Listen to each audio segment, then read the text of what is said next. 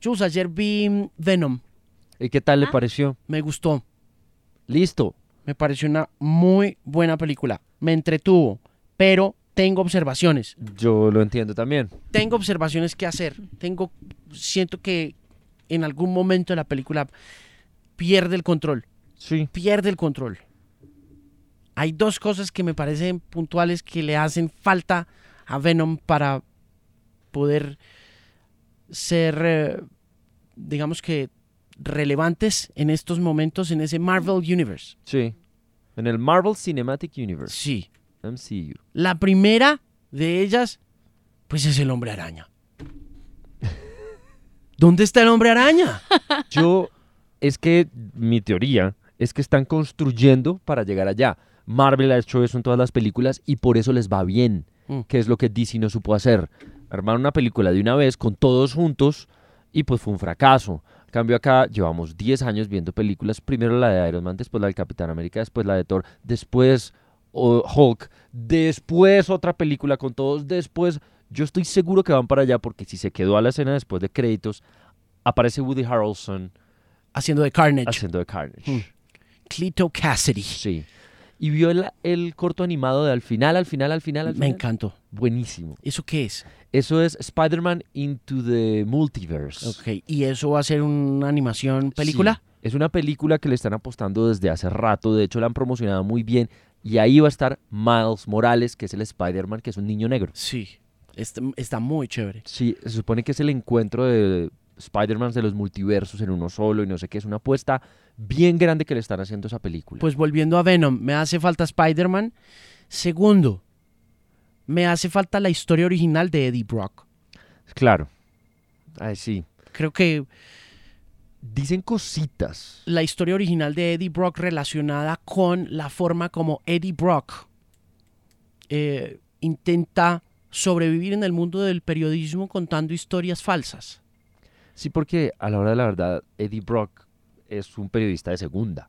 Eddie Brock es un periodista de segunda que está fabricando historias falsas sobre el hombre araña para poderlas vender a los periódicos y el hombre araña se cansa y le tiende una trampa y le dice a los periódicos que están comprando sus historias, miren que este hombre está diciendo mentiras. Y por eso es que lo despiden. Por eso lo despiden y por eso Brock, desesperado y lleno de odio contra Peter Parker, a.k.a. Spider-Man, visita una iglesia para pedir perdón por ese profundo odio que siente por el hombre araña sin saber que en el campanario de esa iglesia ha quedado el simbiote, ha quedado el parásito que fue producto de una historia escrita por Jim Shooter en 1982 llamada Secret Wars, en la que le cambiaron el disfraz al hombre araña como petición también de un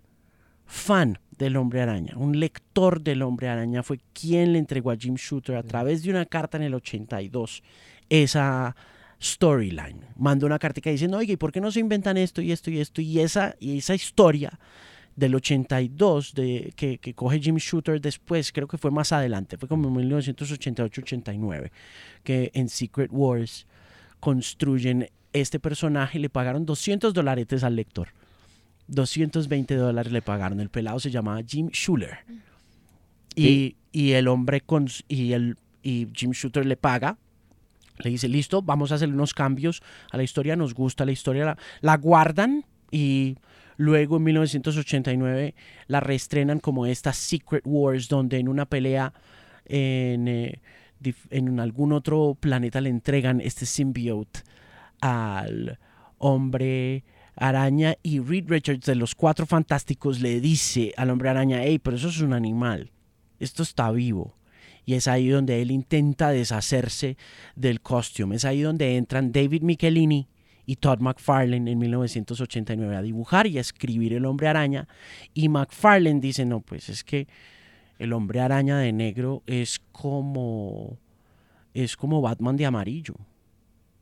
Y Marvel le dice, ok, you have a point. Entonces cogen la historia y reconstruyen este hombre araña de azul y de rojo a partir de esta necesidad de quitarse de encima a este animal, subiéndose a lo más alto de una iglesia y espantándolo de su conexión ya casi que espiritual con Peter Parker a punta de campanazos y dejándolo ahí a su merced y cayendo en el cuerpo de Eddie Brock y convirtiéndolos así en Venom. Me hace falta ese, esa historia, es una historia muy chévere. Eh, Lo que pasa es que eso yo creo que lo trataron de hacer en las películas anteriores que hizo Ang Lee y fracasaron. Además, porque claro, cuando este simbiote que es Venom está con Spider-Man, le da más fuerza, lo hace más ágil, lo hace mejor Spider-Man y él en ese momento se conecta tanto y pasa esa escena del campanario como Reed Richards de los Cuatro Fantásticos es el científico genio. Entonces, tiene que construir todo eso. Sí, Uno se lo sabe porque pues uno es un ñoño. Pero para el que no, para el novato que llega a verse la película, hay que encontrar una forma de mascárselo más rápido. sí. Y creo que eso es lo que hicieron con Venom. igual acuérdese que ya había un Venom. Que Sí. lo que pasa es que el- la caracterización de un personaje de esos es muy clave y lo que pasó con Venom con Topher Grace Sí. en la peli de Sam Raimi fue fatídico Fue un desastre. por la misma, por el casting, por haber escogido a Topher Grace. Es un pésimo Venom. Brock eh, Hardy hace todo lo opuesto a Brock, a Topher Sí. que lo representa muy bien, lo muestra muy bien. Es- es- ese, ese Eddie Brock que hace Hardy es muy parecido al que dibujaba Todd McFarlane en el 89. Y además tiene una cosa también, y es que hay un- una cosa muy clave Hmm, en el personaje y es ese fanatismo por el pugilismo. Sí, Rock es grandote. sí. Y aquí tiene un poquito de eso Hardy también. Sabe que tiene también, la peli tiene algo muy bueno y es esa conversación en la cabeza de Eddie Brock. Eso me encanta. Es una increíble forma de construir ese imaginario con el que nos criamos viendo a Venom, porque ese es Venom. Sí. Venom es este personaje malvadísimo, metido en el cuerpo de alguien que cometió unos cuantos errores y termina siendo como ser humano mucho peor que el monstruo de, de otro planeta. Y es la segunda cosa que le critico a Venom y es, pues que es demasiado chévere. Y Venom no es chévere. Es Venom cierto. es un personaje malvado, perverso, Venom malo. es maligno, es un villano. Sí. Aquí uno Venom es el peor enemigo que tiene el hombre araña. Y aquí uno termina teniendo como una cierta empatía por el personaje, le gusta. No, y está bien. Que nos guste está bien. Porque en realidad, incluso en las historias de 1989 a 1992, cuando McFarlane dibujó a Spider-Man y se inventó a Venom, no importaba qué tan, qué tan malo fuera, pues era tan cool. Era tan cool el disfraz y el tamaño del animal que a uno le caía bien Venom. Decía, este y la forma como hablaba disociado, como habla de nosotros, te queremos comer, es, era muy entretenido. Uno decía, this is a cool, badass character. Pero acá es, el problema es que termina salvando al planeta. Entonces Sí. uno como dice, no, Venom no quiere salvar al planeta, a él no le interesa sino él y Eddie sobrevivir. Pero está buena. Está buena. Está buena, está chévere, está buena. chévere. Después de esta disertación Nerda. de Ay, del tema, vaya a vérsela. Sí. Digo, la crítica ha exagerado con el palo que le han dado a la película. Estoy de acuerdo.